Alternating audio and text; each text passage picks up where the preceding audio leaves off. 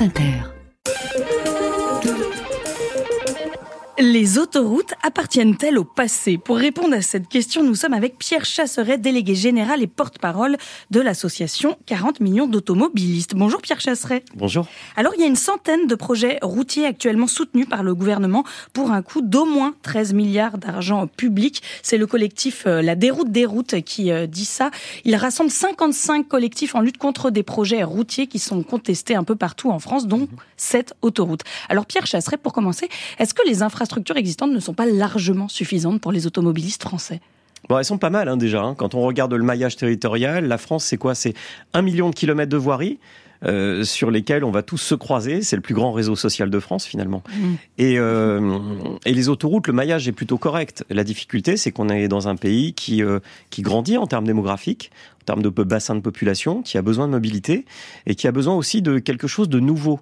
Euh, c'est pour ça que la notion écologique est, a monté et donc il faut la prendre en considération. Est-ce qu'on veut des véhicules qui traversent nos villes et nos villages ou est-ce qu'on préfère les voir contourner à vitesse constante et donc à émissions polluantes constantes?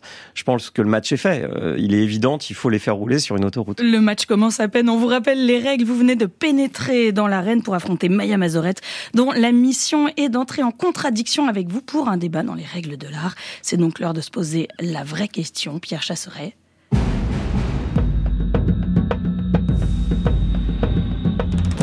les autoroutes appartiennent-elles passé Bah oui, déjà, elles appartiennent au passé puisque ça fait un bail qu'elles ont été construites. Maintenant, on les entretient et nous coûte extrêmement cher d'ailleurs en termes de péage, en termes de ce que j'appelle la fiscalité des automobilistes parce que dans le coût des péages, on montre toujours les méchants concessionnaires. On oublie qu'il y a 40% du prix du péage qui part à l'État. Donc non, et trêve de plaisanterie, elles appartiennent à la réalité aujourd'hui, à la mobilité d'aujourd'hui. C'est une évidence, on en a besoin pour circuler, pour partir en vacances, euh, pour gagner du temps et aussi, et je le répète, pour faire en sorte qu'on n'ait pas à traverser des petits villages, des petites, des, des, villes qui sont, qui sont vraiment plus que touchées par euh, par cela en termes de sécurité, en termes de paisibilité. Moi, les voitures, je préfère les voir à vitesse constante sur une autoroute que les voir en train de traverser mon village. Il n'y a, pas photo. On a besoin de centaines de nouveaux projets de d'autoroutes et de routes? Non, on a besoin de projets qui sont reconnus d'utilité publique. Voilà. Alors c'est parti, Maya Mazorette n'est pas d'accord avec vous, c'est sa mission. Exactement, je suis la voix de vos détracteurs aujourd'hui et j'ai noté plein de choses dans ce que vous venez de dire, dont euh, cette chose-là, l'utilité publique. En fait, l'utilité publique, elle est en train de changer en ce moment. Mhm. On est le 9 octobre, il fait 26 degrés à Paris. C'est pas un peu schizophrène de nous vendre la voiture face au réchauffement climatique? Non, parce que le problème, c'est que vous m'avez pas écouté. ah si, si, si, je vous ai écouté avec beaucoup d'attention. Je, je, vais, je vais le redire. Je préfère, même en termes d'émissions polluantes, je préfère des véhicules à une allure euh, lissée sur une voie dédiée en dehors de nos villes, plutôt que des véhicules qui ralentissent et qui accélèrent et qui troublent la paisibilité des villes et des villages. Je ne vois pas l'intérêt en termes écologiques d'aller multiplier les émissions polluantes, puisqu'une voiture c'est comme ça, ça pollue. Alors peut-être que dans un siècle on aura trouvé la solution, on a déjà bien avancé, mais on est loin de la fin. Le véhicule propre d'aujourd'hui, c'est le véhicule sale de demain. Donc je pense qu'il faut maintenant euh, regarder ce qu'il y a, alors certains diront de mieux et d'autres de moins pire. Moi, évidemment, avec mon prisme, je vais vous dire que c'est mieux. Ben, c'est mieux d'avoir des véhicules à flux constant, à vitesse constante, sur une autoroute que des véhicules. À condition de partir du principe qu'il faille absolument se déplacer sur des longues distances tout le temps. Ça aussi, c'est une utopie qui est très passéiste finalement.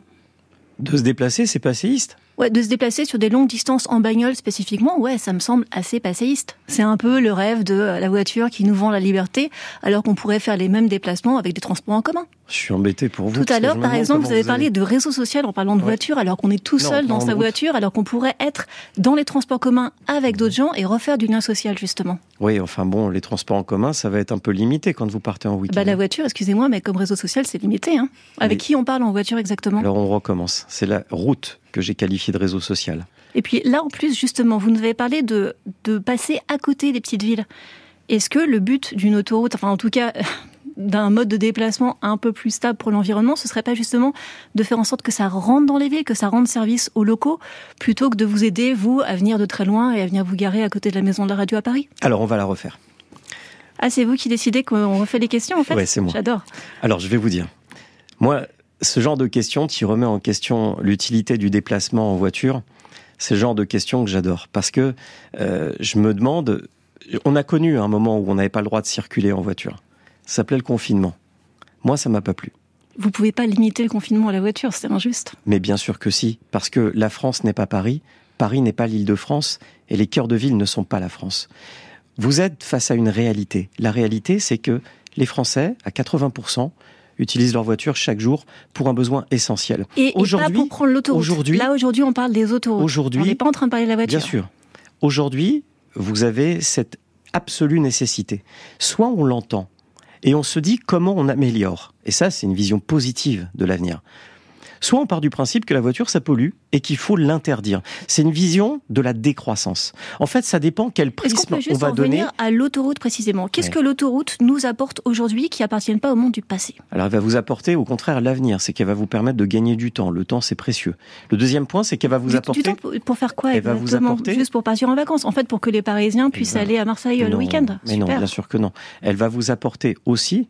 Euh, au-delà de ce temps, elle va vous apporter de la sécurité. Vous savez, si l'autoroute. sécurité Bien sûr.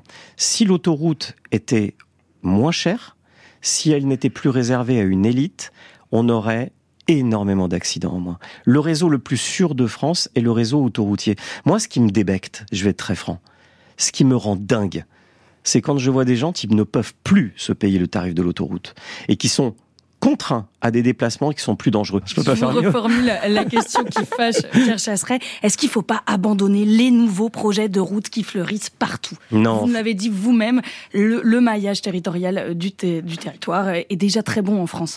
Alors bien sûr qu'il est très bon, mais quand on a un projet d'utilité publique, on va au bout. Il faut arrêter que pour euh, pour des raisons idéologiques, j'ai envie de dire, c'est plus c'est plus des raisons écologistes là, c'est du euh, c'est presque du fanatisme écolo. Parce qu'en fait, on se trompe.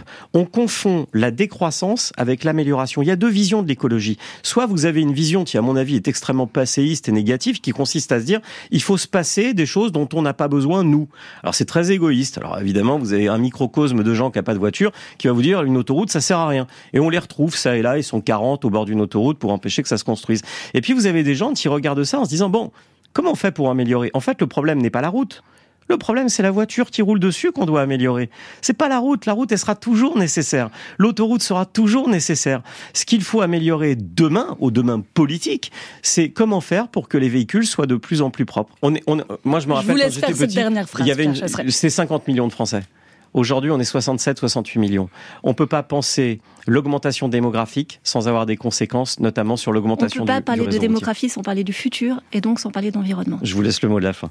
Merci Pierre Chasseret. Je rappelle que vous représentez la voix de 40 millions d'automobilistes, une association nationale pour défendre la voiture et ses occupants. Et reconnue d'intérêt général.